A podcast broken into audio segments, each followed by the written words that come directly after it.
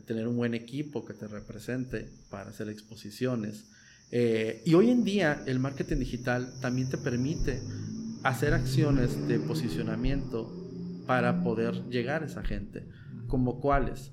Justamente el desarrollo de contenidos. El desarrollo de contenidos, el decir que en tu industria generas contenido del, tipo de servicio o producto que tienes, eh, el que puedes estar eh, presente a través de, tu, de tu red social.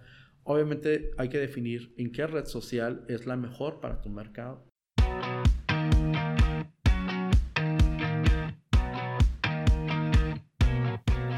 Bienvenidos a Industrificados. Este podcast es para personas que quieran explorar los límites de la ingeniería y tecnología. Aquí encontrarás historias inspiradoras y personas que buscan cambiar el mundo con su ingenio.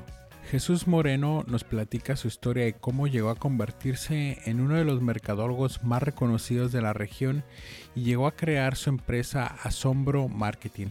Este es el episodio número 14 y comenzamos. Bueno, ¿y tú, tú dónde eres originario? Yo nací en la Ciudad de México. Ciudad de México, sí traes un poquito de... ¿Ah, sí? ¿Me detectas? ¿En serio? es la primera persona que me dice eso, la primera persona. Digo, yo tengo, ya me voy a balconear mi edad, pero tengo más de 37 años aquí en Tijuana. Ah, Llegué chico. Entonces digo, yo realmente me considero tijuanense, ¿no? Adoptado de corazón tijuanense, ¿no? Pero te juro es la primera persona que me dice, sí te escuchas de México. Pero más fue una palabra, ¿no? Fue una palabra. Ah, sí. Dije, oh, tiene amigos. Bueno, también tengo, tengo amigos de allá, hablo con gente de allá y de Querétaro, como tengo, tenemos también este, a un equipo, eh, entonces sí, pues algo, algo se te va pegando. o de regreso se te pega, ¿no? Sí, ¿Y tu familia también es del Distrito Federal o de la Ciudad de México? Eh, eh sí, ya sé, no. Bueno, me quedé yo con el tema de Distrito Federal, pero ya sé que ahora es Ciudad de México, CMX. Este, mi familia es de allá. Bueno, mi padre es originario de Michoacán, mi mamá del Estado de México en sí, pero ya todos viven en la Ciudad de México. Este, sin embargo, mi, familia directa nos venimos para acá muy chicos y realmente hicimos aquí nuestra vida. ¿Trabajo? Este, sí, dos vinimos por trabajo. Mm, sí, pero realmente fue, fuimos de los, de los, de la Ciudad de México que huimos del temblor del 85. Ah, okay. Este, que eh, pues fue el temblor, mi abuela materna tenía mucho tiempo viviendo en Tijuana y pues típico que se lanzó por mi mamá, convencerla de no vénganse, que allá, allá, tiembla mucho. y yo digo, como si aquí no fuera zona de temblores, ¿no? Pero pues bueno, sí, obviamente allá tiembla mucho más que, que aquí, ¿no? Y pues sí, yo este, llegué aquí a los 7, eh, este, a los 5, perdón, eh, y pues ya, ya tenemos bastante tiempo aquí. ¿Qué trabajaban tus, tus papás allá? Y mis papás, pero mi mamá era se dedicaba al hogar, mi papá era, este, era oficial de policía, entonces se vinieron para acá y pues obviamente aquí también pues ya tomaron, este, también aquí encontraron sus trabajos. Pero se vinieron más que por trabajo, más bien fue por eso, porque consideraban que México era, pues, les espantó mucho el, temblor y fue, vámonos a una zona menos, menos, este, temblorosa, ¿no? Sí, igual, este último también que pasó estuvo Sí, sí, claro. Sí, no, no, O sea, de hecho, a mí me ha tocado en... Dice que si no vas a la Ciudad de México y no te toca un temblor, no termina tu experiencia turística. Sí, yo fui el, año pasado y iba saliendo de ahí del, del hostal y de repente empieza a sonar una, una alarma, ¿no? Y toda la gente ya nomás sale... No, sí, allá obviamente ellos, para ellos ya es común, ¿no? De, que, ah, de nuevo otro temblor, ¿no? Sí, yo recuerdo una vez, hace como unos cinco años, me tocó, eh, estaba en Reforma, en un edificio alto, en un curso, estaba, estaba tomando un curso, eh, pues está siendo alto como de 30 pisos, ¿no? y, y, este, y te empezó a temblar. Y fue así como, y de hecho el instructor, pues ahí, y bueno, y varias gente que era de ahí de México, dijo, no, tranquilícense, ahorita pasa. Y yo estaba así como 30, 30 pisos en la Ciudad de México, ¿cómo me dicen que me calme, no? Sí, digo, yo estaba en, calle, ¿no? Cuando dije, no, pues aquí esquivo un, este, un poste, un árbol si se cae, ¿no? Claro. Pero en un edificio sí. Claro, claro. Aunque, deja de decirte, digo, a mí me, daría más nervios ahorita que tiemble en Tijuana fuerte, porque no estamos muy preparados para ni en cultura ni en edificios. ¿no? no, no, no, edificios. no solamente es cuestión de tiempo aquí en Tijuana, ¿no? Con la falla de San Andrés. O sea, no es, no es que si va a pasar, no es cuándo. Sí va a pasar, ¿no? El punto es cuándo, ¿no? Sí. Bueno, regresando a, tu familia, ¿tú eres hijo único? Eh, no, soy el mayor de, cuatro, de, cinco hermanos, este, y soy el único hombre. Este, Después de mí son tres, perdón, somos cuatro, después de mí son tres hermanas. Este, y yo soy el mayor, este, y hay una, si hay una brecha de tiempo entre ellas y, y yo, este, y pues bueno, eh, una, una, de mis hermanas se dedicó al hogar, otra es psicóloga, este, pero también trabaja en la policía, eh, de herencia de, de, le siguió al rollo de mi papá. sí, como policía. Y mi hermana menor, ella eh, pues tomó la influencia mía y estudió mercadotecnia, este, y actualmente ella es mi socia este, en la agencia. Ok, ok. ¿Y dónde, dónde estudiaste? Yo en el tecnológico. Ok. Este, y, pero cuando yo estudié, eh, no había mercadotecnia como tal. Eh, yo estudié administración de empresas este, y con la especialidad en, mercado, en mercadotecnia.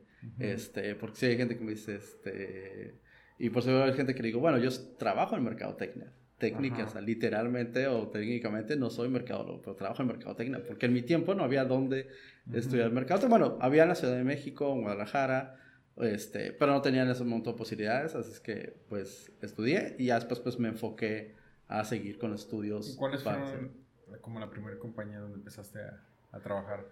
Fíjate que mi, mi eh, cuando estaba haciendo prácticas, eh, mi primer reto fue, me, me, me mandaron a una empresa de computación y pues típico, dijeron, no, sí, que adelante, necesitamos a alguien que nos ayude en mercadotecnia, eh, bien tú. Eh, y el reto fue, ¿sabes qué? Tengo un, te estoy hablando del 97, eh, ya llovió, y me dicen, ¿sabes qué? Pues en ese entonces el boom eran las computadoras, las grandes computadoras. Eh, y típico que hasta tenías un, un, mueble así donde ponías la computadora, el monitor SOT y todo, ¿no? El software venía, era todo un lujo el software. O sea, ¿Qué Windows era? Eh, eh, ¿Verdad? ¿Qué Windows? no, o Windows 95. 95. O sea, era, era, era el boom en ese entonces. El software, por ejemplo, venía en cajas preciosas, súper lujosas. Entonces, llegó esa empresa y me dicen, ¿sabes qué? Bienvenido. Este, no sé por qué entendieron que yo venía de mercadotecnia, entonces yo podía hacer de todo, diseñar, vender. administrador. Este, exacto. Porque yo le dije, ¿sabes qué? Yo, yo estudio hacer mis prácticas, pero yo quiero hacer cosas de, de marketing. Entonces esa empresa me recibió, me dijo, ah, perfecto, pues tú quieres hacer cosas de marketing, te ocupamos. Acabamos de recibir eh, una, un lote de computadoras para casa y de enciclopedias, software, necesito venderlas. Pero eh, este, necesito que me armes un plan para cómo las podemos vender en este verano. Me acuerdo que entré con ellos como por junio.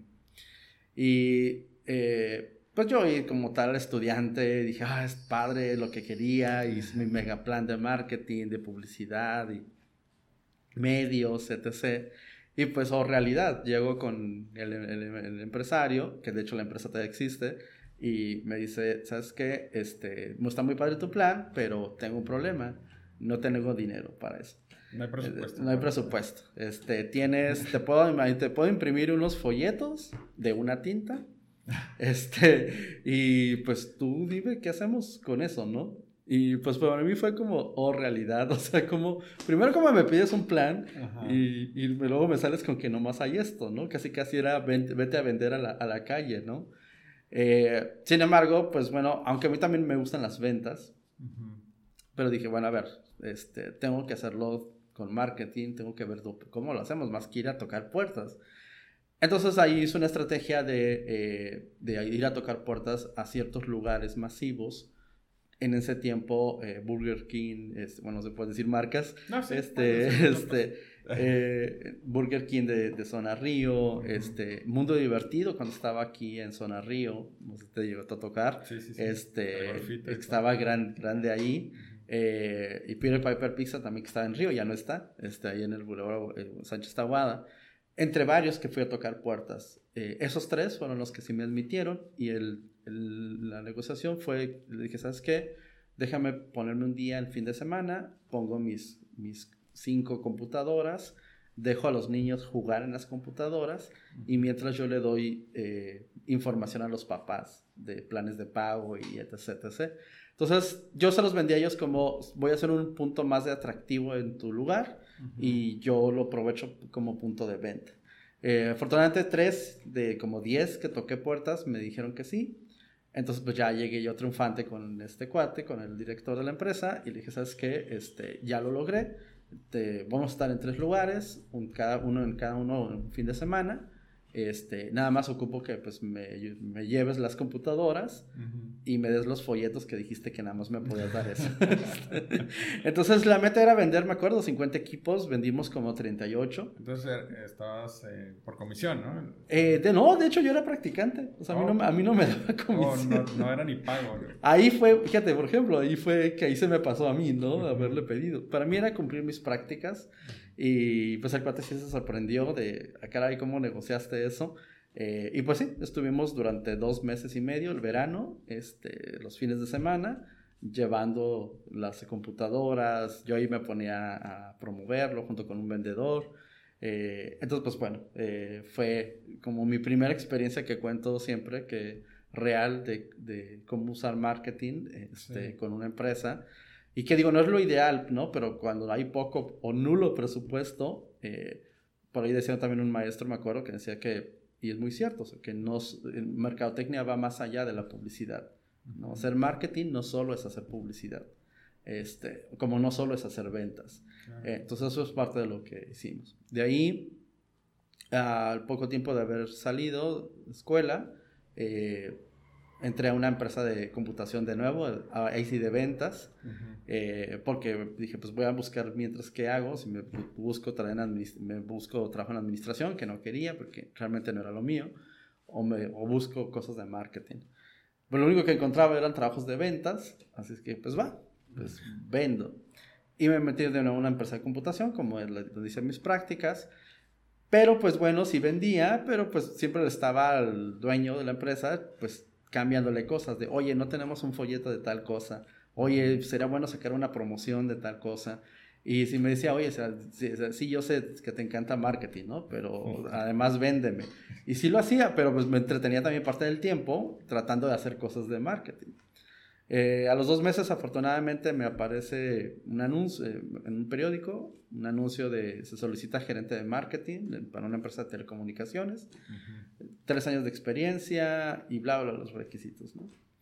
Y para mí fue como, ah, caray, este, pues yo no tengo tres años de experiencia, pero pues vamos a proponernos a ver qué hacemos, ¿no? Y mi teoría, mi, mi, mi teoría era, voy a ir a proponerme, hice todo un speech de eh, porque la, el entusiasmo de un recién graduado puede ser similar a la experiencia, ¿no? No fue tan exigente, ¿no? Porque a veces sales de la carrera y te piden así como que de 19 a 21 años con 10 años de experiencia. Sí, sí, totalmente. Maestría. y sobre todo antes que era como, éramos como más rígidos las empresas, ¿no? Este... Sí, pero aún así, fíjate, o sea, fui y dije, bueno, pues voy a, voy a proponerme. Mi tirada era, yo sé que no me la van a dar de gerente, eh, pero a ver si puedo mínimo quedarme de asistente, ¿no? Este, como tal. Eh, pasó un mes en esas entrevistas y de repente pues me hablaron y dijeron, ¿sabes qué? Tú quedaste. Y yo, wow, ok. Pues ahora los nervios eran, híjole, voy a ser gerente. Este, jamás he liderado gente, ¿no? ¿Cómo, ¿Cómo, lo voy a hacer? Este, pues como era medio nerd, pues me acuerdo que ese mismo día me fui a la, a la, a la librería, me compré tres libros de liderazgo, y así, ¿no? En los 15 días después, en lo que me entré, a machetearle, ¿no? Así como que cómo mandar, cómo, cómo ordenarle a la gente, cómo... En ese tiempo la verdad es que era más el rollo de, de, ser jefe, más que ahorita que ya el tema estaba más enfocado al liderazgo. Ajá, porque bien joven te aventaron un cargo como bien heavy, ¿no? O sea, te empoderaron un montón. Sí, pero ahí te voy. Entonces llegó el día, el primer día de, de, de mi trabajo y me recibe el de recursos humanos de una empresa, es una empresa que se llama Ciptel, todavía existe la empresa, es una empresa de telecomunicaciones que está en la colonia Morelos. En, en los 90 era muy grande, tuvo, llegó a tener hasta 150 empleados. Y también yo traía en el 98, todavía me tocó lo último de esa gran empresa que era. Ahorita se cambiaron su, varias cosas de su giro, se dividieron y otra parte tienen de telemarketing hoy en día. Pero bueno, en ese tiempo, eh, pues la empresa está, una empresa mediana. Llego yo, el recursos humanos me recibe y pues ya típico me da el paseo, etc. Y al final me dice, bueno, pues aquí está tu oficina, bienvenido. Y yo entro así a... y, y la gente me dice, no, ¿cuál gente? Me dice, no, es que, dice, ¿qué no te dijimos? Este, contigo abrimos el departamento de marketing. Tú eres gerente. sí, yo me gerenteaba a mí solo. vendedor. Sí, la verdad es que, fíjate que fue una... Yo duré nueve años en esa empresa, este, del 98 a 2007. La verdad es que fue para mí, considero mi segunda este, alma mater, porque era gerente, y sí me gerenteaba yo solo. De hecho, durante los primeros cuatro años no tuve gente, luego tuve un asistente nada más. Eh, pero era gerente, eh, además de que yo tenía la responsabilidad del nuevo, de la nueva área, también yo dependía directamente o le reportaba al director general, dueño, y estaba a la par de los otros gerentes, pues que sí tenían mucha gente. Entonces, sí, ahí sí fue un sube madura rápidamente, porque pues chamaco de 22 años, bueno, ya estoy grande, ahora ya lo veo ya lo digo chamaco, un chamaco de 22 años, eh, pues iba a las juntas de dirección con gerentes de 40, 50 años, ¿no? Entonces, y aparte era el nuevo, y aparte, pues en ese tiempo no comprendía, los demás eran ingenieros y cosas así, entonces no comprendían mucho en ese tiempo qué onda con marketing, qué, qué es eso, ¿no? O sea, o sea, o sea ¿por qué? Porque no lo, no, la empresa no lo, no lo hacía, ya tenía la empresa casi 10 años y nunca habían tocado el tema. Pero fue muy bueno porque justo abrieron marketing, aunque la empresa se dedicaba a instalaciones, o sea, ellos te hacían, te hacen todo el cableado de voz datos de las empresas. Eh, ellos habían logrado la representación de marcas que instalaban, pero ahora para venderlos a otros como ellos, pero en el interior del país. ¿Como Office o...? Eh, o sea, no, me refiero como a equipos ah, de voz, datos, de voceo. Eh, ellos de varias marcas lograron la representación eh, en México y dijeron, bueno, pues ahora además de lo que hacemos en Baja California de instalar, ya tenemos la representación para poder vender esos productos a otras empresas en el interior de la República. Entonces fue cuando el director, pues con buena visión, dijo, ahora ocupamos a un departamento de marketing para que nos ayude a crear toda esa publicidad que ocupamos para vender los productos. Entonces así fue como llegué y la verdad es que fui, te decía que fue para mí mi segunda alma mater porque realmente eh, yo hacía todo. Era de mercadotecnia y hacía todo. O sea, este, diseñaba, eh, este, hacía planes de, de ventas, eh, ayudaba con el... Teníamos un pequeño telemarketing, hacía los guiones de telemarketing. Y el email también lo... hacíamos el email. Me acuerdo que al, al, siguiente año me dice el director, oye Jesús, este, pues te encargo a ver si puedes aventarte eso que le llaman sitio web para que ya tengamos uno, ¿no? Y yo, este, perdón, señor director, pero yo no, te, yo no sé qué es eso, ¿no? En ese tiempo, digo, obviamente sabía que eran los sitios web, pero en ese tiempo, pues, ¿quiénes los hacían? Los hacían los ingenieros de computación, los licenciados en informática, ¿no? Y yo decía, pues yo no sé eso. Aparte, los sitios en ese tiempo se hacían a código, este, no, este, base, base. Sí, sí, estaba HTML, ¿no? Bueno. o sea, estaba el HTML, ¿no? Pero, pues yo, o sea, a mí me hablabas en chino de esas cosas, ¿no? O sea, no había ahorita como los, los sistemas que hay ya prearmados. este, entonces me hablas en chino. Entonces, hasta eso, la verdad es que una de las grandes personas que te puedo decir que he tenido como influencias eh, fue el director de, es el director de esa empresa, este, se llama Antonio Flores, eh, porque de él tuve dos, en ese tiempo tuve dos grandes influencias que me han ayudado ahora para saber cómo ser un líder.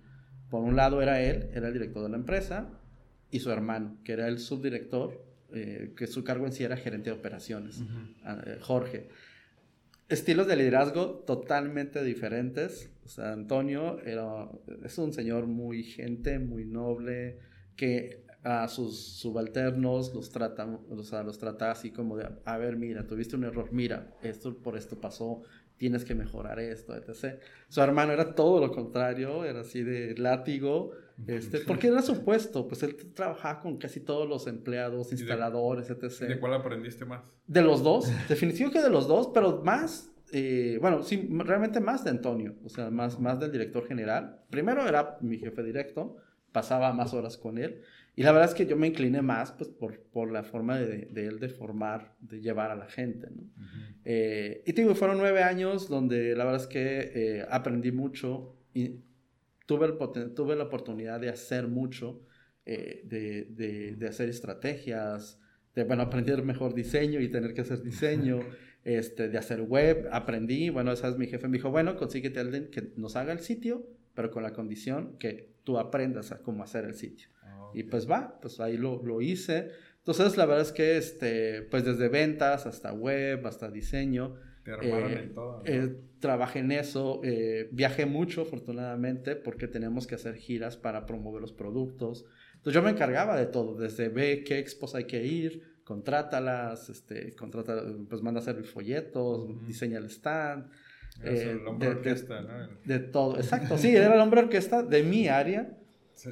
Pero eso me ayudó a, cuando ya formé mi empresa, el, ahora te puedo decir, digo, obviamente toda mi gente sabe mucho más que yo, eh, pero afortunadamente pues conozco un poco de todo, entonces eso pues también te da una ventaja de en tu empresa cuando conoces cómo funciona. Claro, el director eh, de orquesta no, no, tiene que ser experto. Eh. Exacto, pero sí conozco, ¿no? O sea, hoy en día eh, de repente en la empresa me dicen, oye, es que me dice una ejecutiva que no conoce mucho de web, uh -huh. me dice, oye, es que el de, el de, web me dice que va a tardar cinco, este, 12, 10 horas en hacer tal cosa, ¿no? Y yo, no, no, no, no, a ver, que no te engañes. Este. Oye, pero después de los nueve años, este, ¿terminas tu relación laboral ahí? ¿O sí, eh, fíjate que también fui muy afortunado porque justo la persona que contraté en los noventas para que me hiciera el sitio web, el primer sitio web de esa empresa y que me enseñara, nos hicimos amigos. Uh -huh. Y tuvimos así una amistad. Cuatro o cinco años después, un día me busca y me dice, oye Jesús, este, ¿sabes qué? Yo hago sitios web, a eso me dedico, pero eh, como extra, porque también tenía su trabajo. Uh -huh. Me dice, este, pero ¿sabes qué? Me han estado pidiendo unas cosas de publicidad y a mí no se me da eso, pero yo veo que a ti sí. ¿Por qué no me echas una mano? Y pues ahí, pues vamos haciendo cosas extra, ¿no? La verdad es que estoy hablando que tenía en ese entonces 25, 26, eh, todavía, o sea, era soltero, tenía ya mi casa, ya tenía esa responsabilidad de pagar la casa, eh, pero tenía tiempo libre, o sea, de, la, de, mi, de mi trabajo salía a las 5, no trabajaba sábados y domingos, dije, bien, me encantado. Y mi motivación para hacer cosas con él era, la casa ya me quita dinero y no me queda para otra cosa importante, divertirme. Entonces realmente para mí era ese dinero extra me lo puedo gastar en el, me lo puedo gastar en el antro. Así es que genial, te lo juro. Y aparte con ese amigo nos hicimos muy amigos, entonces era también de amigos de que nos íbamos ya al antro, sí. típico de que llegaba el sábado y ya los meseros ya la mesa de siempre, jóvenes, y no, sigue adelante, ¿no? Porque aparte éramos de botella, exacto. Entonces para mí era, sí, necesito dinero. Empezamos a trabajar, pero ese entonces fue una entrada extra, yo tengo mi trabajo, y eso va a ser extra porque no me da para vivir porque, por lo que, lo que ocupo. Pasaron dos años y ya empezamos a tener cada vez más trabajo. Ya no nomás me ocupaban las noches de las entre semanas, sino ya también los fines de semana. Entonces dije, ah, caray, como que ya suena interesante. Y de repente tomamos un proyecto en, esta, en San Diego, que sí fue un, una buena, un buen pago. Y dije, ah, ahí fue cuando se me prendió de oye, esto ya está más, dando más forma, ya estamos hablando de más dinero. ¿De qué era el proyecto? Era hacer justamente el sitio web para una, una clínica veterinaria de especialidades, que de hecho estaba en la en, allá por La Joya. Eh, me impresionó porque era una clínica de, de, de, especialidades veterinarias, o sea, así como ya de operaciones y cosas así. Me acuerdo que, sabes, en su tiempo cobramos como 5 mil dólares. Uh -huh. que era más que ahorita, de ahorita sí, tampoco claro. no, es una, no es una cantidad despreciable, pero sí. era algo más para dos, era súper bien. Entonces fue cuando dije, oye, dije, pues si, si hago este tipo de cosas, tantos proyectos al mes, pues voy a ganar mínimo el doble de lo que estoy ganando ahorita y en teoría sin lo, el, la falacia de todo emprendedor sin jefe. Sin, sin jefe y más que nada sin meterle todo el tiempo no gran falacia este, así es que, pues fui, me armé de valor, fui con mi jefe, y dije, ¿sabes qué? Pues muchas gracias, voy a emprender, este, pues le, le aviso porque voy a, uh -huh. en unos meses ya dejar. Y la verdad es que, ¿sabes? Eh, el director me, me, me, estimaba mucho y me, me dijo, ok, pues no me gusta el tema, pero pues te entiendo. Pero a ver, te voy a hacer unas preguntas. Y yo, ok. Dice, bueno, uh, ¿tienes dinero ahorrado para, no sé, tres meses, seis meses sin trabajar? Y yo, ah, no. ¿Tienes clientes fijos ya? ¿Que te den una, un pago mensual? No. ¿Cuántos clientes, cuántos proyectos tienes ahorita? ¿Tres, cuatro, cinco, diez? Y entre mí tenemos dos. Este, entonces me dijo, mira, me dijo, ¿qué te parece si trabajas medio tiempo con nosotros, un año, te presto una oficina que está en contra esquina de, la, de, de aquí, te la presto, en las mañanas trabajas con nosotros y en las tardes haces lo tuyo. Muy inteligente. Pues encantado. Y sí, la verdad es que estuvimos así un año. Eh, realmente eh, el que estuviera una cuadra a veces era típico que la tarde, oye Jesús, ¿puedes venir? Estaba bien, pues. Entonces me ayudó mucho a justo eso, a, eh, sí, ya tener, al término del año, yo ya tenía varios clientes fijos había ahorrado. O sea, sí tomé la, la sí tomé la, te ayuda a que no te sugerencia. colchón, ¿no? Totalmente. Entonces, en aquel momento ya mi socio y yo nos salimos de nuestros trabajos. Teníamos un despacho de publicidad que se llamó Inventi Media. Este, ese despacho duramos cuatro años. Esos dos años antes y dos años después. Se nos unió su esposa. Mm, al final de la empresa eh, éramos cinco personas. Y eh, yo era como el socio mayoritario, pero pues estábamos encantados eh, ya haciendo lo nuestro. Hacíamos de todas cosas de publicidad eh, como tal, ¿no? Entonces sí, antes de Asombro, que justo ahorita estamos, la próxima semana cumplimos 10 años, este, tuve ese despacho como tal, ¿no? este, sin embargo mis socios y yo pues tenemos algunas diferencias de cómo llevar la empresa, así es que decidimos pues como antes, antes que socios éramos amigos, pues decidimos cortar por lo sano, ellos enfocarse a, lo que querían hacer. Observamos la amistad. Y Exacto. Sí, realmente, realmente eran cosas, te decir que no eran grandes, eran peleas grandes, pero realmente veíamos que íbamos hacia diferentes caminos, ¿no? Y ahí fue cuando pues ya eh, como socio mayoritario me, me, quedó a mí los, los empleados, la operación principal y fue así como, bueno, ahora el momento de decisión de eh, qué hago. Este, justo y para hacer más complejo la decisión, me buscan dos empresas en ese tiempo para ofrecerme trabajo, para ofrecerme un puesto. Eh, oh. Y era así como la tentación, vuelvo a un puesto, este, porque por ejemplo en Ciptel terminé muy bien, ganando muy bien, siendo prácticamente el tercero cuarto de la empresa. Y entonces venía ese currículum. Y pues fue así la decisión, o sigo adelante con el emprendimiento, ahora yo solo y con los tres empleados que tenía, ¿no? Este, que en ese momento pues para mí era, ahora sí que economía de escala, ¿no? Era, pues, era bastante el, el peso de, híjole, tengo la nómina de tres personas. Pero pues al final la decisión, ya creo que cuando tienes el, el, el, este, el, virus, hablando de buen sentido de la palabra, el virus emprendedor, ya cuando te infectas, ya, o sea, no es muy difícil. las mieles del emprendimiento. Exacto, las mieles y las deshieles del emprendimiento. Pero es muy difícil, ¿no? Que ya lo dejes. Entonces, para mí fue el sí, vámonos hacia adelante. En ese tiempo, mi hermana menor eh, estaba justo entrando a la, a la, a la, a la universidad pero ya estaba conmigo desde un año antes como mi asistente. Y la verdad es que ella fue mucho mi apoyo. Siempre fuimos muy unidos, ella, siempre hemos sido muy unidos ella y yo desde, desde que ella era niña. Entonces ella pues me dijo, no, o sea, hay que, hay que hacerlo. Y unos meses antes de terminar Inventi, en una ocasión, eh, hace, en, de, de, lo que es ahora digital, hacíamos website, lo que todo el mundo hacía. Muy bien pagado. Exacto, además era muy bien pagado.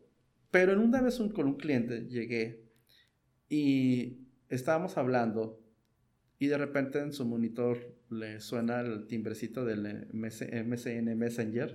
¿Te acuerdas de él? Y lo volteé a verlo, ¿no? Entonces de repente pues, se distrajo y de repente volteé a ver, me dice, oye, hice a propósito. Y me volteé al monitor, me dice, ¿tú sabes cómo pudiera yo anunciarme ahí? En el Messenger, abajito, aparecían banners y pues eran rotandos, ¿no? Y yo pausé por un segundo y le dije lo que tienes que decir. Eh, no sé bien, pero déjame lo investigo y claro que lo hacemos. Obviamente no sabía ni jamás me había preguntado cómo podías poner publicidad ahí, ¿no? Pero dije, pues yo no le digo nada que no, no le digo nada que no. Como por ahí dicen, siempre di que sí y luego inmediatamente ponte a averiguar, ¿no? Cómo hacerlo.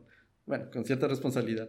Este, entonces me metí a estudiar, me metí a investigar y ahí fue cuando conocí lo que era la publicidad digital o publicidad por internet, que estaba pues realmente en pañales en, a nivel local eh, como tal, pero ahí me di cuenta pues que no, que no iba a ser posible por la inversión poner a mi cliente en, ese, en ese banner, pero empecé a investigar el tema de, ah, caray, publicidad. En ese tiempo, estoy hablando de 2009, ya se escuchaba lo que eran las redes sociales, o sea, Facebook, sobre todo, porque ya, ya había redes como MySpace o HiFi, pero realmente pues Facebook ya venía poquito a poquito, ya venía haciendo ahí ruido. Y fue cuando, me acuerdo que regresando, yo busqué a mi socio, le dije, oye, le digo, hay que investigar ese rollo de publicidad digital. Y a ellos no les llamó la atención. Dijo, ah, sí, luego lo vemos. Hay que regresar al tema de los sitios. Ok.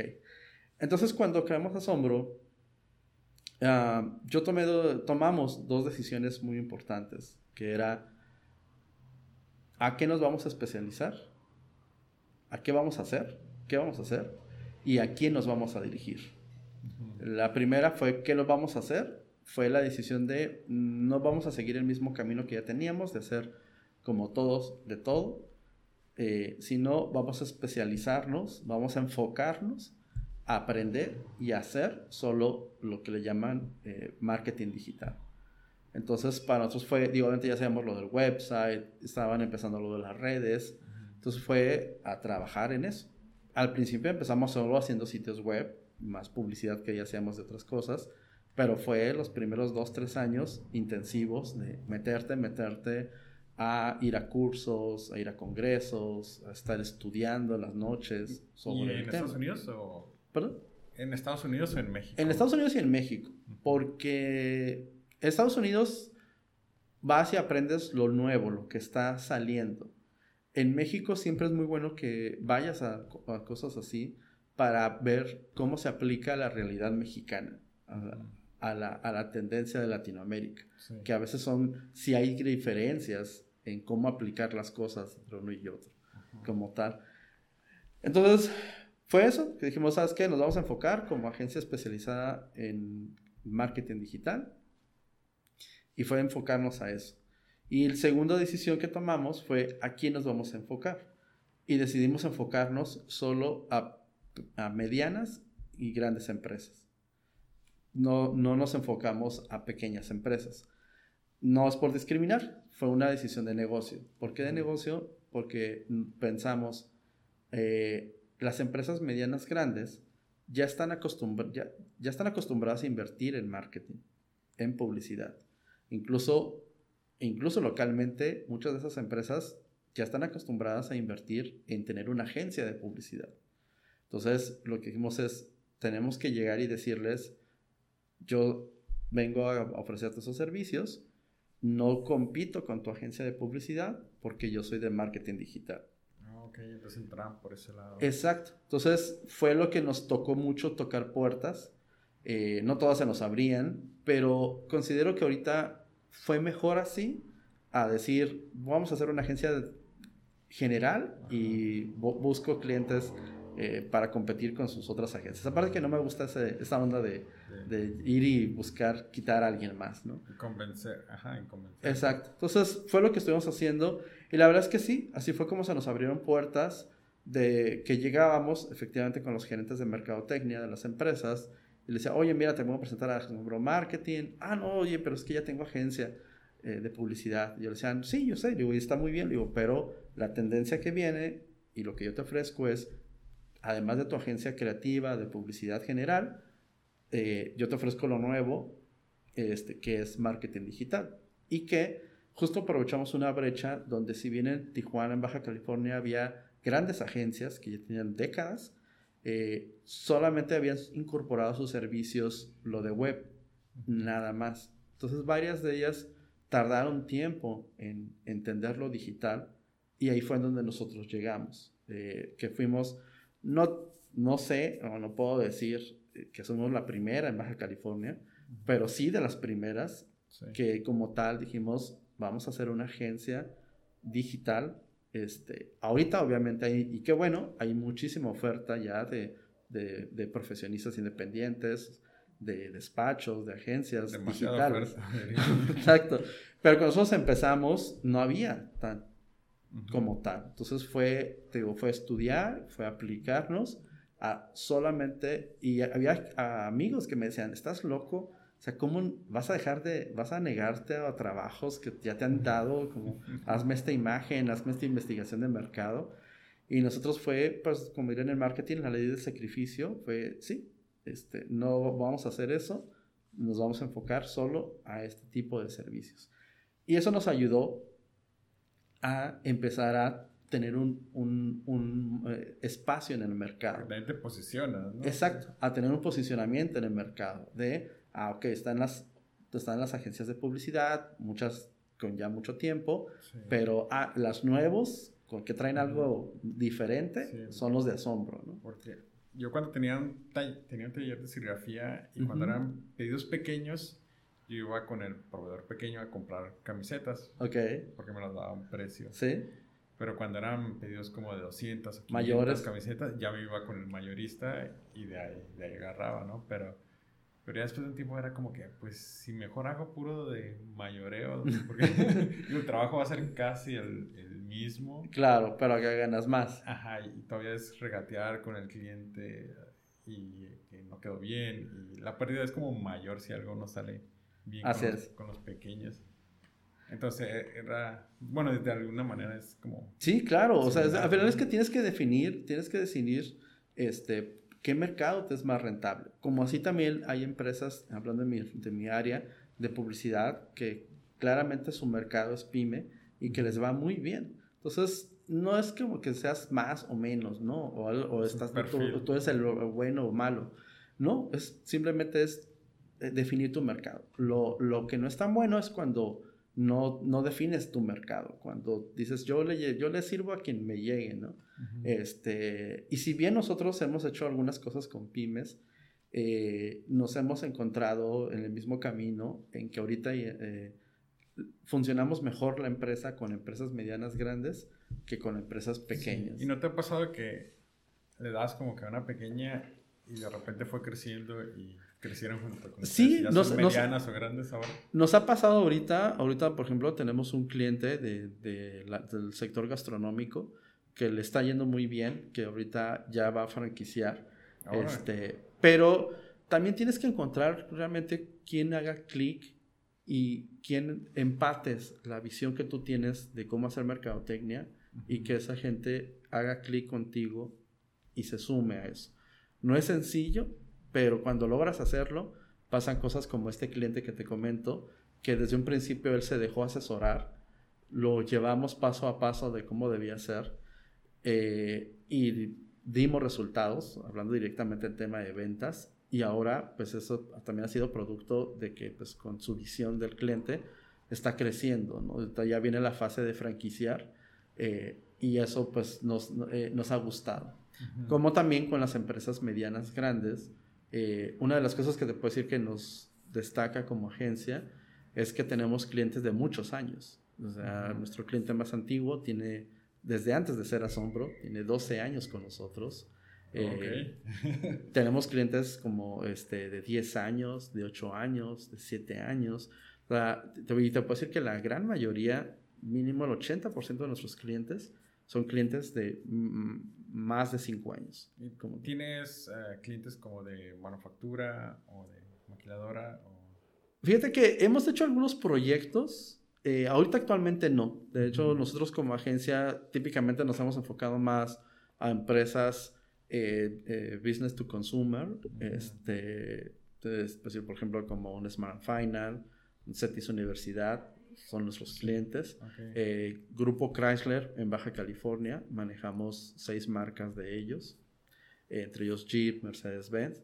Eh, y tenemos algunas empresas de servicios. Eh, en el caso del sector industrial, hemos hecho, hemos hecho más bien proyectos eh, y muy enfocados al tema de imagen o de comunicación interna, como tal. Eh, creo que definitivo hay un área del marketing, bueno, en marketing hay de todo, este, pero hay un área que se llama marketing interno, que creo que es algo que las empresas, principalmente esas empresas grandes como el sector industrial, pueden aprovechar, pueden sacar este, gran ventaja, porque una de las cosas eh, he visto yo que es la retención de la gente. La, la, lealtad, la lealtad de la gente, ¿no? Entonces creo que ahí el marketing interno, que no es exactamente nuestra especialidad, te lo confieso, pero pues al final como enfocado a mercadotecnia, eh, siempre veo qué cosas se pueden mejorar. este, eso funciona, funciona mejor. Y ahorita, por ejemplo, estamos trabajando con una empresa, eh, una, una, una, industria como tal, de productos de limpieza, donde estamos desarrollando, ayudándoles a desarrollar ciertos productos. Ahora sí que desde cero, desde el nombre, el envase, la etiqueta. Y pues bueno, son productos también orgullosamente tijuanenses, baja californianos. ¿Y es también este, business to consumer? Sí, son al final business to consumer, este, pero ahí pues bueno, nos encantó meternos hasta la cocina de la empresa para poder ayudarlos en cómo desarrollar esos nuevos productos que tenían la idea, que ahora pues se va a desarrollar de esa forma. ¿Y, y por qué el B2B no, no han agarrado tanto de, ese lado? en B2B eh, realmente ha sido por... Eh, porque siempre el mercado business to consumer es muy grande, demanda mucho. Entonces, eh, la verdad es que sí nos hemos enfocado más a eh, esas empresas que ya están demandando, digamos, son las que inmediatamente necesitan más servicios de publicidad. Eh, sin embargo, sí hemos hecho proyectos de, de, de business to business, pero son menos. Solo así que en el sector publicidad Siempre hay más empresas business to consumer. ¿Cuál es la, la diferencia entre el B2C al B2B? Mira, para mí la diferencia principal eh, no, es, no es tanta, eh, en el sentido que al final llegas a, a, personas. Sí. O sea, para, eh, hay gente que a veces habla de que dice, ah, es que business to business son empresas. Ok, sí, son empresas, pero las empresas las formamos las personas. Y al final tienes que impactar, terminas impactando a, a personas. Obviamente son diferentes, no es gente en masa, este, no son decisiones tan personales, son, y cada empresa pues son diferentes puestos que, que impactas, ¿no?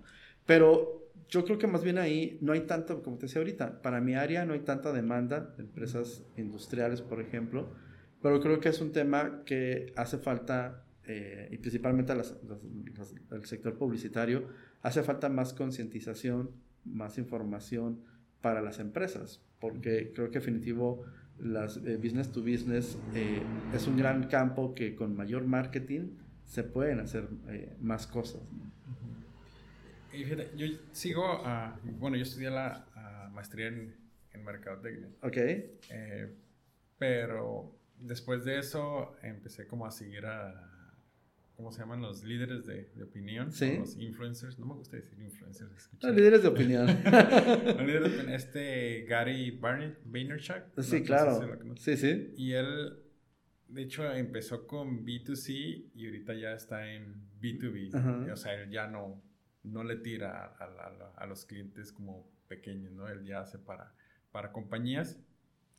Eh, pero mencionó algo que, que decía que eventualmente todas las compañías van a tener su propia departamento de marketing y publicidad. Sí. Y que deberían, las compañías de marketing y publicidad deberían de empezar a hacer cosas diferentes, ¿no? O pensar en el futuro, porque esto va a cambiar muy, muy rápido. Y de hecho lo hablábamos al inicio, ¿no? Que, que hay ahorita ya mucha demanda de mercadólogos de hecho, o sea, salen de la, de, la carrera o están estudiando la carrera y ya están haciendo como que marketing digital y ahorita los cursos en línea están como que al 100 y están bastante completos y muchos de ellos no hacen como un excelente trabajo, pero hacen el, el trabajo, ¿no? Sí, fíjate que me encanta eso que comentas, eh, porque definitivo, sí, eh, yo es uno de los cuates que más sigo, Gary, Y coincido, más bien lo he escuchado de él y de otros más, y coincido totalmente, porque lo veo en la realidad local. Eh, y nosotros, por ejemplo, en la empresa, una de las cosas que hemos venido trabajando es en la planeación. Ahorita te puedo decir que tenemos claro el camino a dónde queremos ir en los próximos 3, 5, 10 y 15 años. Y nos estamos empezando a preparar ya para ello. Y totalmente coincido. El, la tendencia de mi industria, hablando de, agencias de publicidad y todos los demás que vienen con ello, es que vamos a tener que cambiar de rol y, este, y de ofrecer otros servicios. Una amiga gurú en la Ciudad de México hace tiempo me lo puso en una servilleta, así que las mejores ideas vienen en las servilletas, y me acuerdo claramente porque me puso un cuadrante y me decía, mira Jesús, estábamos hablando justo de eso, de hacia dónde teníamos que ir. Y me decía, mira, hace 10 años las empresas de marketing digital o digital, las empresas lo veían desconocido y no tenían tanta concientización de que tenían que hacerlo. Hace 8, 7 años, las empresas empezaron a ver, a entender mejor que lo, que lo que estaba llegando era lo digital, el nuevo campo de batalla del marketing y empezaban a buscarnos para, oye, yo no lo entiendo, pero necesito que me ayudes a cómo me pongo en este campo. Hace cinco años, las empresas ya entienden mucho mejor cómo es el campo de batalla del marketing digital y entienden que tienen que, que ser necesario. Y me decía, ahora, tres, en los últimos tres años, las empresas se dan cuenta que ahora no necesitan a alguien externo necesariamente, forzosamente, para llevarlo. Es decir, ya lo pueden llevar internamente. Sea con una persona con un muy buen perfil o eh, malamente haces con el, como dicen, el, sobrino o que a la chica de recepción le, le, dan que ahí ponle cosas en las redes o cosas así, ¿no? O contratan a alguien recién graduado. Pero totalmente de acuerdo, o sea, la tendencia va hacia allá. De hecho, lo acaba de confirmar. Este, mi novia acaba de entrar a una empresa. Ella es comunicóloga y se especializó en content manager, en desarrolladora de contenidos eh, digitales. Y me platicaba, pues estaba viendo opciones de empresas donde quería entrar, porque se quería, se quería dedicar al tema médico, de contenidos médicos. Y me, y me ayudó a, a comprobar que hoy en día muchas empresas ya crearon esa área de desarrolladores de contenidos, slash eh, community manager, slash le agregan otras 20 cosas más, ya, pero las empresas ya están, ya tienen, ya tienen consciente esa necesidad, especialmente en ciertos sectores, y ya lo están buscando tener, como tú bien dices, ya tener a alguien interno.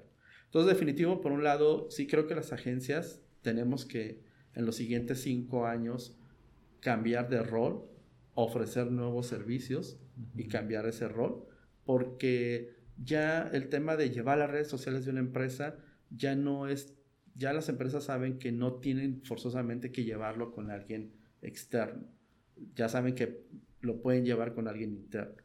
Eh, entonces, por ese, por ese lado, lo que también ahorita surge como un área de oportunidad y que de hecho, eh, este, el comercial, ya estamos tomando el camino, es como tú bien decías, bueno, contratan gente, haces bien, mal, preparados, pero los contratan.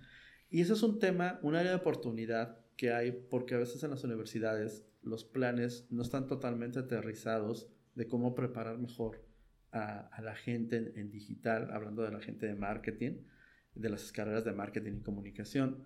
Eh, entonces, ahorita, ¿qué es lo que hace falta? Una oferta eh, externa de las universidades para, para y capacitar más y mejor en, en, capacidades, en competencias digitales. Eh, ahorita yo te puedo decir, por ejemplo, eh, el tema de capacitación es un tema que nosotros vemos como parte de lo que ya en Asombro empezamos a hacer este año. Varios años atrás, clientes nos lo habían pedido de, oye, ¿qué onda? Pues, ¿por qué no haces un curso? ¿Cuándo haces un curso? ¿Por qué no hacen cursos, no? Y nosotros, ah, la verdad es que era por trabajo, por desorganización, por no darnos el, el reto de ahora vamos a hacer eso. Eh, y uno de esos clientes que me nos pedía, oye, ¿cuándo hacemos algo juntos? Era CETIS Universidad. Y este año nos pusimos ahora sí las pilas y como te decía, como parte de nuestro plan estratégico, de lo que vamos a hacer en mediano plazo, eh, eh, pues bueno, lanzamos, ya nos dieron la confianza, lanzamos un primer diplomado de marketing digital organizado entre Asombro y CETIS. Eh, es el primer diplomado que como tal CETIS asocia con una empresa externa. Ah, y la verdad es que ha sido, fue una recepción impresionante. Ahorita ya vamos en el tercer, eh, estamos por lanzar el tercer, la tercera edición, la segunda en Ensenada, y nos ha ido bien. Eh, y yo creo que es también el tema, o sea, definitivo el tema de marketing digital en las empresas va a tener que ser en gran parte llevado internamente, eh, pero el, el, gran reto de las empresas es contratar a gente de un mejor perfil, desde cómo haces la contratación, cómo analizas las, las habilidades de la gente, hasta, bueno, el llevar un programa de capacitación. ¿Por qué? Porque digital es algo que todos los días surgen cosas nuevas. Todos los días, como Big Brother diría, cambian las reglas y surgen cosas nuevas, nuevas, nuevas tecnologías, cambian las tecnologías, nuevas estrategias que se van, que se van este, inventando. Entonces, por ejemplo, yo, yo, un servidor te puedo decir que yo sí tengo 20 años de experiencia ya en el mercado, en el marketing y en el mercado digital, más de 10, pero yo no soy muy de decir hay, hay expertos, mucho menos decir, ah, yo soy experto. Porque en digital, por definición, no puede haber gurús, no puede haber expertos, porque todos los días hay cambios. Entonces, más bien, yo, como diría Steve Jobs, tienes que ser un aprendiz. Tienes que realmente ser un aprendiz en estado permanente. Porque especialmente en digital, como en muchas otras áreas que también surgen cosas nuevas siempre. En digital tú puedes decir hoy, no, yo ya me sé todo lo, toda la forma de anuncios en Facebook, de hacer publicidad en Facebook. Y a Facebook en un mes cambia una tecnología de su plataforma de publicidad y ya te replantea todo el tema. O te tumbó toda tu estrategia. Exacto. Además, por ejemplo, digital, una de las cosas que yo digo a los clientes irónicamente es muy artesanal. ¿En qué sentido? Sí, las plataformas existen, hay botoncitos, hay fórmulas, hay rutinas que puedes programar, pero hasta ahorita, hasta ahorita que todavía no tenemos una inteligencia artificial que los liberen a los, a los, humanos, a los terrenales, todavía no, todavía tenemos que estar llevando las estrategias muy muy de la mano, muy, muy día a día, estar dándole seguimiento al sistema, de cómo estás aplicando cosas. Eh, yo incluso ahorita, por ejemplo, los cursos que estamos dando, le, le hago mucho ver a la gente la importancia de tener una estrategia, de que no solo se trata de tener, eh, de que tengas un website, que tengas una red social, sino que hay, qué, qué hay más allá, qué los une, siempre yo digo, la, estrategia es como la receta de cocina. Puedes tener los ingredientes, pero si no tienes la receta que te dice cómo, cuándo, en qué momento va cada ingrediente, cómo los, qué tanto de cada ingrediente, pues simplemente no aprovecha los recursos. Entonces, eh, siempre con, con, con, nuestros clientes, con los alumnos, eh, denle importancia a la estrategia. Incluso yo en mis esquemas de capacitación, pongo como parte de los elementos a la estrategia. la estrategia es la que te va, va a ser el plan de que te va a ayudar a darle sentido y aprovechar mejor todos los diferentes recursos. Entonces, por eso digo que digital es muy artesanal, porque sí, hay plataformas, puedes automatizar cosas, pero todavía hasta ahorita necesitas estar ahí pegado y darle seguimiento para que las cosas puedan funcionar mejor. Te puedo hacer como. Te puedo poner como en una situación. Ok, no adelante. Extraña. ok, va. Supongamos que. Que por alguna razón quebra asombro o no sé, algo pasa. Desaparece asombro. Las empresas no somos, no somos este, inmortales, ojalá. Pero un tío que tenías ahí perdido, este, se acaba de morir y tú eres el único en la herencia. Ah. No tengo una en mente, pero ojalá se te haga, sea, ojalá sea. Pero no tenía dinero, pero lo que tenía era un tallerzote enorme con trabajadores soldando, ¿no? Y solamente tienen un cliente, que es como suficiente nomás para pagar salarios. Y tienes a tu administrador, tienes a, todo el equipo, ahí está, ¿no? Y ahí están los papeles, toma, fírmale. Este, ¿Qué harías con, con esa empresa? Híjole. Un taller así como de 30 personas, ¿no? Una bodega grande con todo el equipo de doblado, doblado este, soldadura, corte. Ajá, todo. Mira, yo creo que la gente que somos emprendedores, eh, siempre vas a tener oportunidades. Siempre va a haber las oportunidades. Eh, obviamente hay una diferencia entre emprendedor y empresario. Eh, yo creo que ahí tendría que cambiar mi mentalidad de emprendedor como lo soy todavía, a empresario, ¿no? O sea, ¿cuál es la diferencia? Emprendedor creo que es alguien que cree, cree en un proyecto, eh, puede ser su expertise o no, pero lo desarrolla, es como su bebé y por ahí se va siempre. Un empresario es gente que, bueno, tiene, otra, tiene más visión o tiene otra visión, mejor dicho, y eh, pone empresas, cierra empresas, vende empresas y sigue de la... Él busca oportunidades, ¿no? El emprendedor está enamorado de su propia oportunidad que está buscando. Primero, pues tendría que cambiarme el chip de, mi emprendimiento como asombro que cerró, toco madera, este, a, ser empresario y decir, bueno, pues ahora, digo, la vida me, me, da, me dio un giro, ahora tengo Este, una, una herencia, tengo, un, tengo una nueva empresa que es un taller, eh, va, pues a hacerlo funcionar, ¿no? entonces ahí realmente para mí sería, bueno, ahora, ¿cómo lo, cómo lo pongo a trabajar, ¿no? ¿Cómo lo pongo?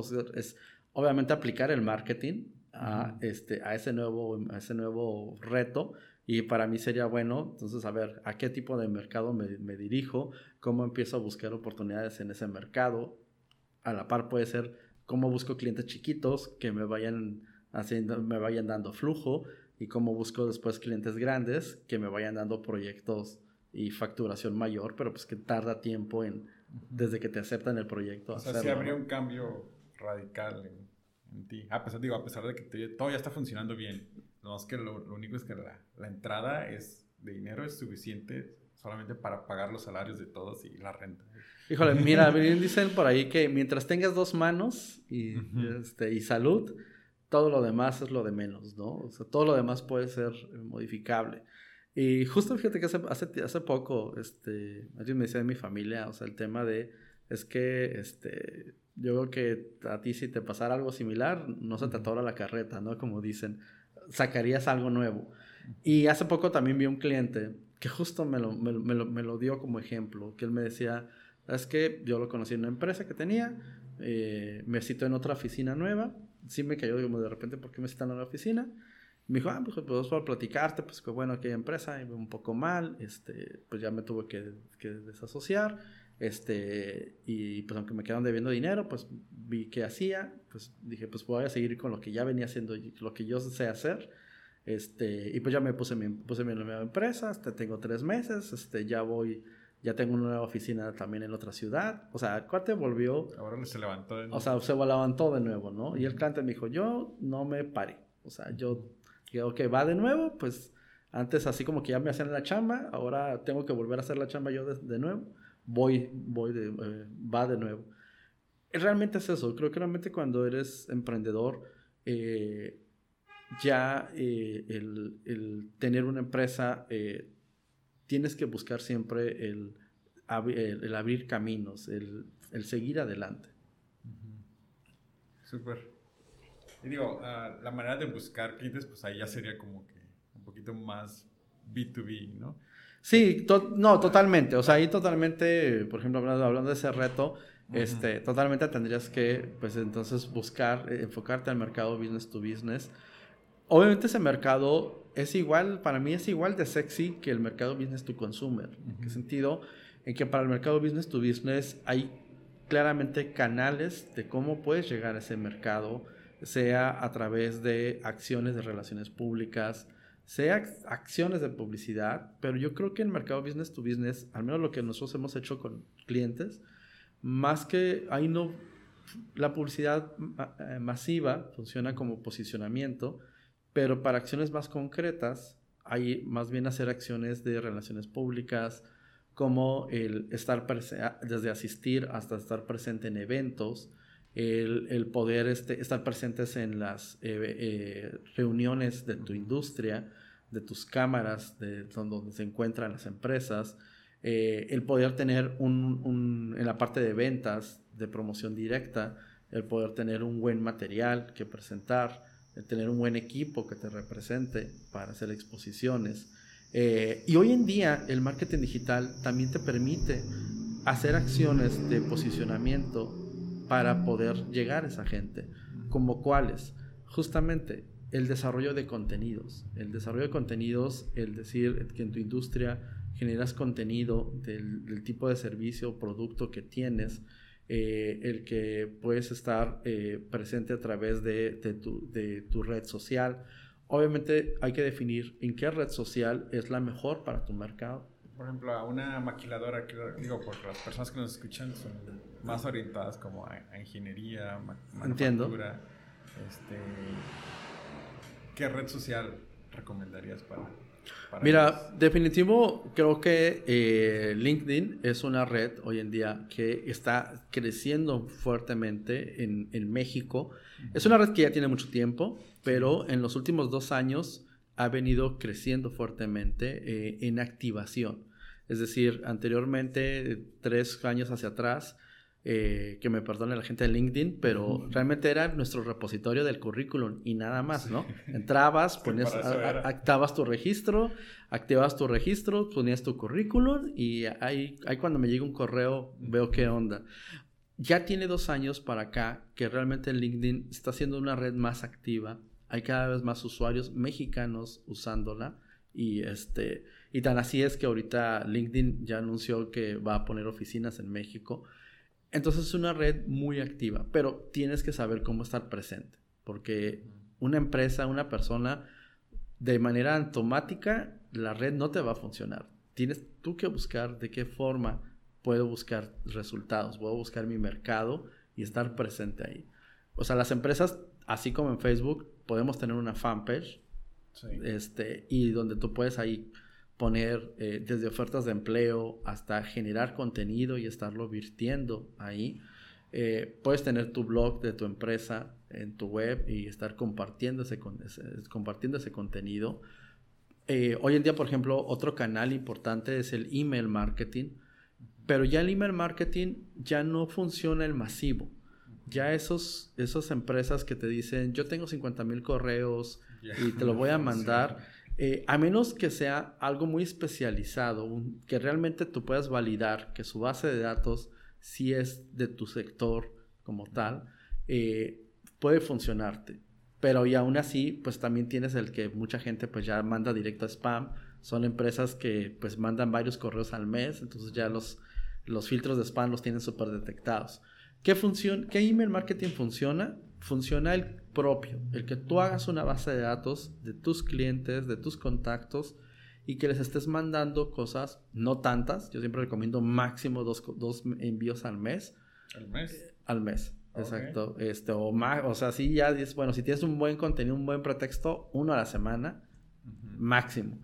Eh, pero generar contenido y mandarlo solo a la gente que te conoce, solo a esos clientes. Muchas empresas eh, de todo giro y, sectores, las bases de datos de nuestros clientes se queda ahí como archivo muerto. Ahí lo deja. ¿Ya me compró? Ah, pues ahí lo dejo. Bye. Bye. No, o sea, esa gente, la gente, hay estudios de IAB USA que dicen que la gente que tuvo relación contigo comercial, cuando mandas un correo, están, tienen más posibilidades de abrir tu correo que si eres alguien completamente desconocido. Entonces, yo me recomiendo a las empresas, haz tu propia base de datos, crea un contenido mensual, quincenal y mándales esa, eh, eh, y tenlos, busca tener contacto con la gente a través de ese canal. De esa forma, lo mismo puede ser una empresa business to consumer, que puede ser una empresa business to business, una empresa industrial, que tiene, que tiene este, ese canal de comunicación con la gente. Y si ese, ese boletín lo conectas con un blog de tu sitio, y les estás mandando, ah, mira, estas son mis novedades o estas son las novedades del sector, estos son los adelantos que hay en tecnología de mi sector, te los estoy presentando. Una parte importante que funciona muy bien para las empresas de servicios y, las de business to business es el generar información y posicionarte como alguien que conoce tu sector, como alguien que estás siempre buscando lo nuevo, que siempre estás compartiendo contenido, conocimiento a la gente. Hoy en día eso es buenísimo en todos los sectores, que tú como empresa generes contenido, generes información y la compartas con los clientes. De entrada, si lo haces por correo, eh, tienes el pretexto de estar presentes cada mes con ellos, no solo cuando quieras que te compren. Eh, que igual, o sea, en esos correos sí puedes poner en el boletín una promoción o puedes poner información de un producto o publicidad, pero traen, un canal que no sea solo de venta. Eso es algo muy importante. De hecho, hace poco, el viernes se lo platicaba a, unos conocidos de, de, una empresa Business to Business. Yo les decía, no solo manden información cuando quieran vender, sino creen un canal y estén compartiendo información a sus clientes. Y fíjate, estoy hablando de sus clientes. Creen información y comparte eso y comparte información constante o periódicamente con tus clientes para que ellos vean primero que te acuerdas de ellos, dos, que les estás que te preocupas por darles información de tu sector, de tu empresa y tres, pues que aparte ya en ese canal, ya en esa en ese medio, pues también les puedas hacer publicitar cosas para, para ellos, Entonces, creo que eh, las empresas Business to Business totalmente hay muchas formas de cómo pueden hacer marketing este, no solamente las, las empresas business to consumer, su website, hoy en día los websites son tan importantes como las redes sociales. Como el teléfono fijo, ¿no? Siguen siendo, es que, o sea, sí, las redes sociales son hoy en día lo de hoy, son el árbol más grande del bosque, yo le digo, son lo que estamos inmersos todo el día, pero los sitios web siguen siendo la parte oficial de una empresa, de una persona pública en Internet. O sea, sí puedes tener o no puedes tener redes, en el caso de las empresas business to business, pero un website siempre debes, de tenerlo y tenerlo actualizado. Tenerlo, no decir, ah, lo hice hace dos años y pues ahí está el sitio, ¿no? No, o sea, estarlo actualizando constantemente, desde cambiarle imágenes, que no entres y siempre sea la misma imagen de inicio, crearte un blog, estar actualizando cosas ahí. Es decir, ¿por qué? Porque eso te va a ayudar a que estés en Google y Google es la sección amarilla de nuestros tiempos. Entonces, eso es importante. Si puedes sumar comentarios en tu sitio web de qué opinan tus clientes de ti, de tus productos, de tus servicios. El sitio web sigue siendo el folleto oficial, el espacio oficial donde la gente puede consultar de ti como tal. Además que ahí puedes tener información fija que quieres que la gente siempre vea. Porque en las redes sociales todos los días las publicaciones sepultan a las otras publicaciones. Entonces, eso es. Y sobre todo también, bueno, por último, el tema de las redes sociales, también definir bien qué red es realmente para ti o qué redes, y si son varias, qué uso le vas a dar a cada una. No es bueno que, cada, que si tienes dos redes, tres redes, las tres publiques lo mismo, que sea un copy-paste de lo mismo, ¿no?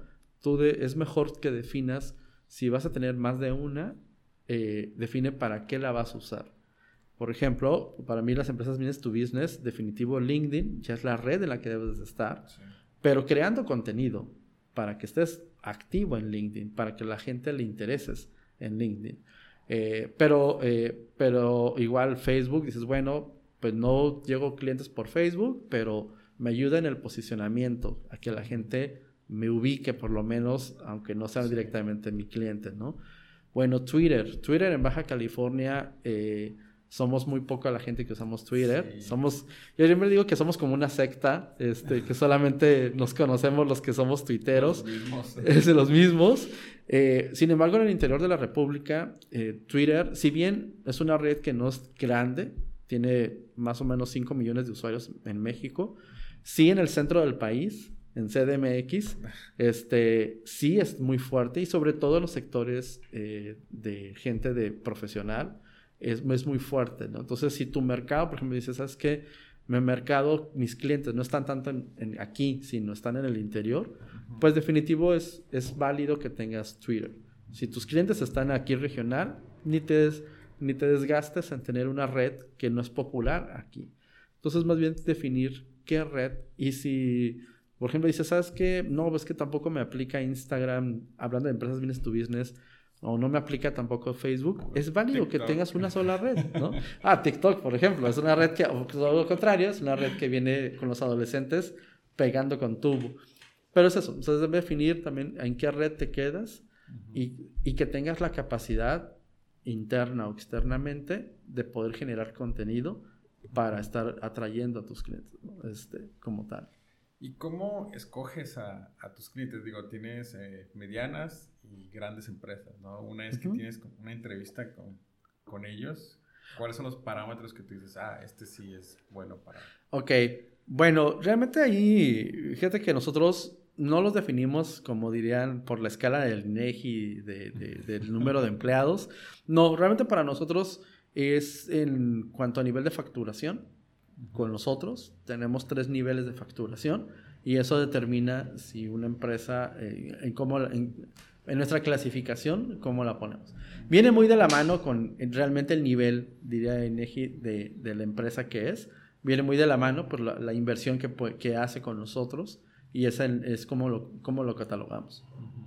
¿Y la parte de filosofía o tal vez visión, la, la cuentas ahí? No, totalmente. Mira, para nosotros, eh, una empresa, y diría un, uno de los ahorita pensadores fuertes de de negocios de Simon Neck, eh, habla de su teoría del círculo dorado, de que no nada más debes hacer las cosas este, por hacerlas, ¿no? Sino realmente tener un porqué. Eh, para nosotros creo que es muy importante, eh, nuestra filosofía como asombro es llevar por nuevos caminos a las empresas para buscar nuevas respuestas, hablando obviamente del tema digital. y para nosotros es importante eso, incorporado con nuestro mantra que, es, eh, que se basa en nuestro nombre. Eh, hay gente que a veces dice, ah, asombro, y me da carrilla porque ven la tarjeta y dicen, uy, a ver, asómbrame, ¿no? Eh, y no, no es este, no es un nombre que pusimos por ser pretenciosos, este, de que, uy, somos los, somos super pro. Asústame, Panteón. sí, sí, asústame. este, no, realmente es por, es, es, viene de nuestro mantra. Nuestro mantra es jamás perder la capacidad de asombro, porque siempre se puede y debe aprender más. Eh, creemos mucho en eso, en la capacidad de asombro, que no debes de perderla nunca. ¿Qué es eso? Es cuando la pierdes, cuando crees que ya sabes todo, cuando crees que nadie más te puede enseñar y que ya nada te asombra, ya nada te impresiona.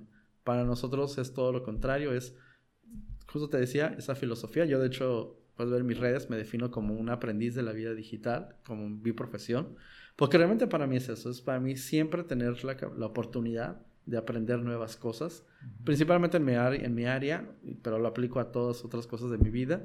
Eh, y de ahí, parte, de ahí surgió nuestro mantra y de ahí surgió el nombre de asombro. ¿no? Este, realmente fue empezamos con el mantra y luego fue como, pues, ok, nos vamos a llamar asombro. Por, más bien decir, siempre queremos ser curiosos, siempre queremos estar aprendiendo, aprendiendo más.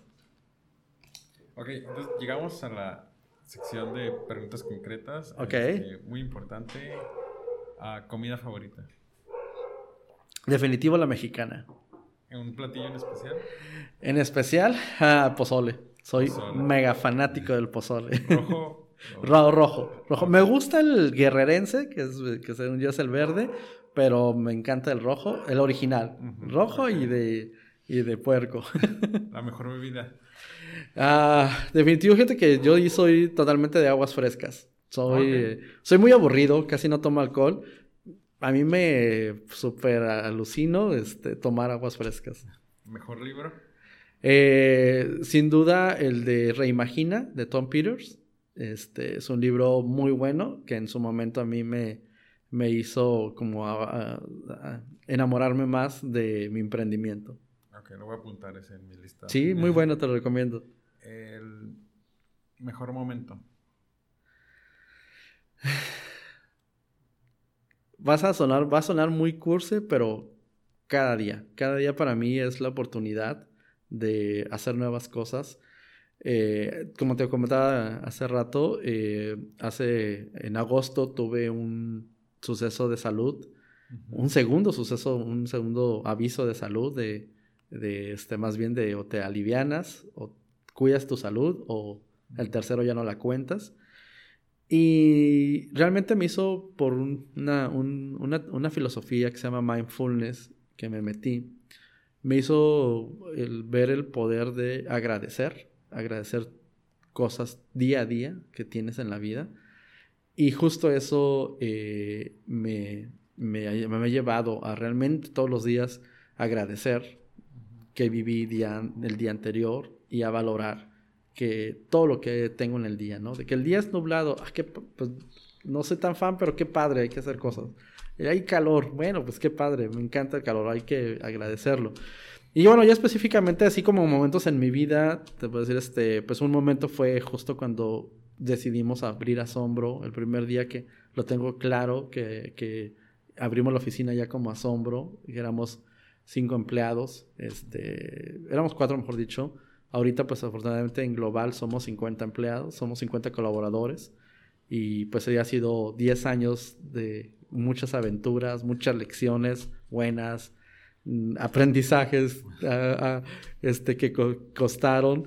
Eh, y pues el momento así en lo personal, sin lugar a dudas, es cuando nacieron mis hijos. Eh, tengo dos hijos, este, son cuates niño niña. Entonces, eh, bien digo, y siempre, siempre digo que los, a los papás nos cae el 20 hasta que ya los tienes así afuera, vivos, el que ya los tocas. Y totalmente siempre tendré en mi mente la imagen de cuando me los llevaron, que ya habían nacido, cargarlos a los dos. Este, aparte, yo era súper nervioso con niños y, cargar, y cargar, intentar cargar, sí, son gemelos. Oh, sí, este, sí digo porque son, bueno, son, en gemelos están los que son gemelos, como tal, que nacen en, la misma bolsa y que son idénticos. Los cuates, eh, como les decimos popularmente, eh, es que son, que son gemelos, porque vienen en un solo embarazo, pero vienen en bolsa diferente, entonces son los que no se parecen este, los gemelos sí, siempre son idénticos y son de un solo sexo. Los cuates pueden ser de diferente sexo y pues, o sea, son dos embarazos en uno literal. Entonces, así, entonces, este, pues sí, tengo la fortuna de tener niña y niño. Este, y pues así, fue un momento, digo, igual en el embarazo de su mamá, pues sí, está así como, ah, qué padre y encantado. Pero ya hasta en el momento que nacieron, cuando ya me los llevaron y miren, aquí están sus hijos, fue como, wow. Eh, yo siempre digo, eh, hay momentos en la vida muy importantes, estudiar, graduarte, eh, casarte, incluso, pero ser papá es un momento que realmente te cambia la vida. O sea, realmente ese momento, tu, tu vida es un antes y después, en mi opinión. Y pudieras enviarle un mensaje de WhatsApp a todo México, ¿qué diría? Emprendan, amen su trabajo, amen su proyecto y solo así podemos salir adelante entre todos, amando lo que nos gusta hacer, sea trabajando en una empresa, sea emprendiendo, pero amemos lo que queremos hacer. Perfecto. Gracias, Jesús. No, gracias a ti, Miguel. Fue un placer estar aquí contigo. Eh, y pues bueno, soy un fan más de, de, de, de Industrificados. Gracias. Hasta luego.